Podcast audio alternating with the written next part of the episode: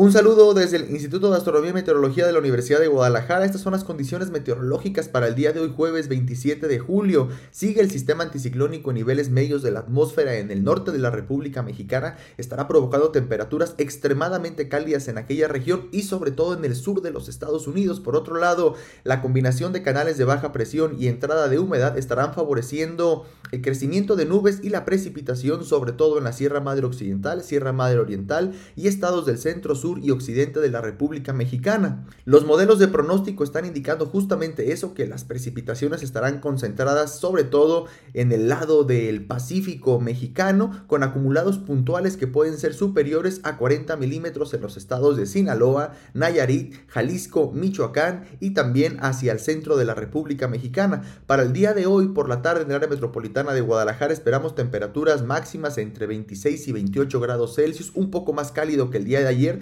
no se descarta la probabilidad de algún chubasco o tormenta eléctrica de forma dispersa, especialmente hacia el sur del área metropolitana de Guadalajara. Tiempo más estable hacia altos norte, también hacia el norte del estado con temperaturas un poco más cálidas que la jornada anterior y donde la precipitación se estará concentrando es hacia la Ciénega, el sur, lagunas, las zonas montañosas y la costa norte del estado. Para el día de mañana muy temprano, temperaturas frescas en el área metropolitana entre 16 y 17 grados, más frescas hacia norte, Altos, Ciénega y más cálidas hacia el sur y hacia la zona costa del estado de Jalisco.